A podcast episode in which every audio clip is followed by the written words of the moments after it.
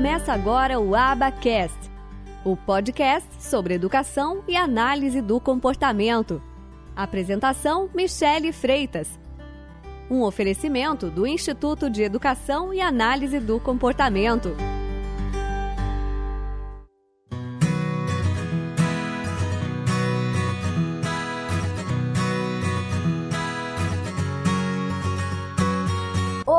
Pessoal, tudo bem? Sejam muito bem-vindos e bem-vindas a mais esse vídeo aqui do canal. E hoje eu quero falar com você sobre foco, exatamente, foco. Mas, Michelle, esse é um canal de análise do comportamento, de educação, de desenvolvimento atípico. Você quer falar comigo sobre foco? eu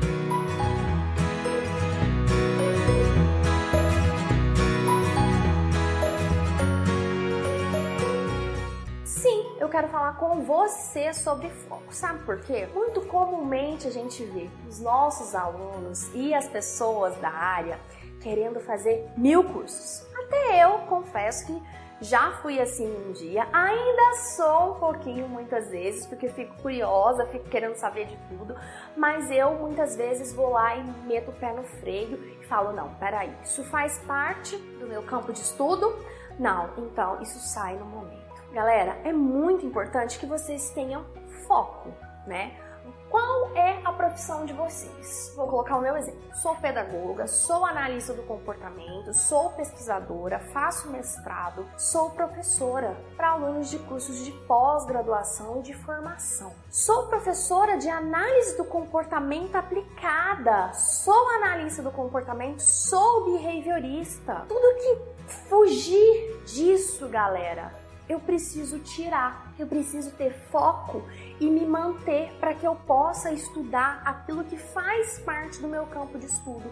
Se eu amplio demais o meu campo de estudo, galera, eu fico perdida. Hoje a gente está vendo aí os profissionais que eles querem fazer tudo. Não, eu sou fono, eu sou psicopedagoga, eu faço honey, eu faço aba, eu faço PEX, eu faço teach isso vira uma salada isso tem sido visto como algo positivo para o currículo. Tá, algumas dessas formações que eu citei nesse exemplo aqui para vocês, elas combinam. Agora, outras não. Então, uma coisa é eu fui estudar, busquei conhecimento naquilo ali, mas eu vi que meu campo de estudo vai ser outro, aquilo não fez tanto sentido para mim eu preciso ter foco.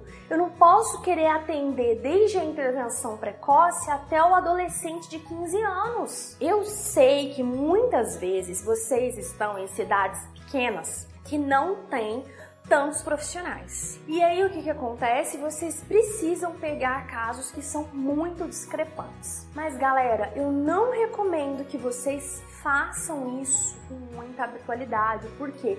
Porque o trabalho de vocês vai ficar prejudicado. Então, pessoal, é muito importante que vocês foquem. Vocês são fonoaudiólogos, são psicólogos. Qual é a sua área de atuação? Qual que é o seu público de atuação? Foco é preciso, foco é tudo.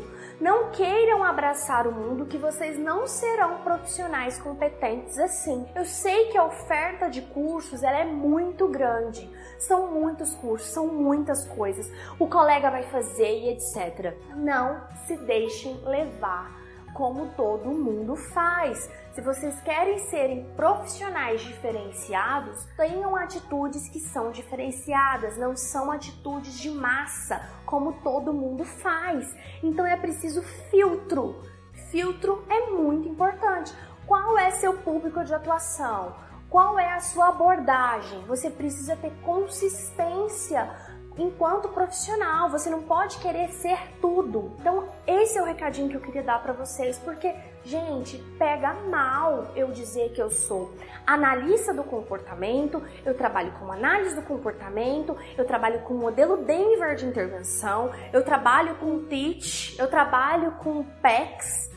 Gente, algumas coisas aí elas não batem. Então você precisa, se eu sou analista do comportamento, se eu sou behaviorista, não é que eu acho que a minha ciência é melhor que as outras e eu não vou olhar para o meu redor, mas eu preciso de foco, eu preciso de filtro para ver o que que tá dentro do meu plano de ação, do meu ser enquanto profissional. É preciso que vocês façam essa reflexão interna e não se deixem levar pelas pressões do mercado. E que vocês passem essa visão de maneira muito clara, muito segura para os outros profissionais, para os pais, para médicos e que mantenham a posição de vocês firmes tendo foco, né, tendo consistência naquilo que vocês estão fazendo e não queiram aí, né, meio que se prostituir para tudo quanto é curso que aparece. A habilidade de falar não para as coisas também é uma habilidade muito importante na nossa prática enquanto profissional.